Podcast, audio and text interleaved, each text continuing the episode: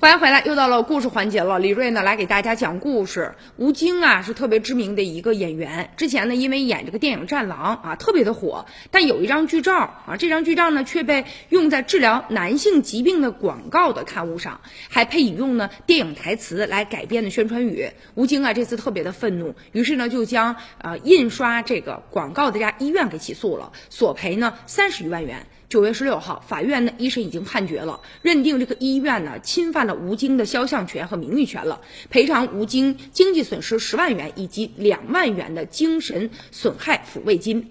吴京的律师呢，就提交了去年七月份在云南昆明火车站附近拿到的一份名为呢“云南男人”的广告的刊物。这个宣传页其中有一张大幅的就使用了吴京在《战狼》当中的剧照，还写上了说“仅需七天让你重回年轻的状态”的广告语。而空白的地方啊，大多都是广告词，而医院的名字又特别的醒目，还有这个医院的联系方式啊，还有呢官网网站呐等等相关的信息吧，包括火车站商场、医院周围都有在发。让吴京觉得特别的难堪的就是这个医院呢未经他的许可就使用了他的肖像，而且侵犯了他的肖像权。你想啊，这个医院呢这么做，那不知道的人还以为哦，搞不好你吴京在这个医院呢治疗过，或者和这个医院存在合作的关系。这种啊严重不符合事实的一种宣传，确实会降低他的社会评价度，而且呢侵犯了他的名誉权。现如今法院也已经判决了啊。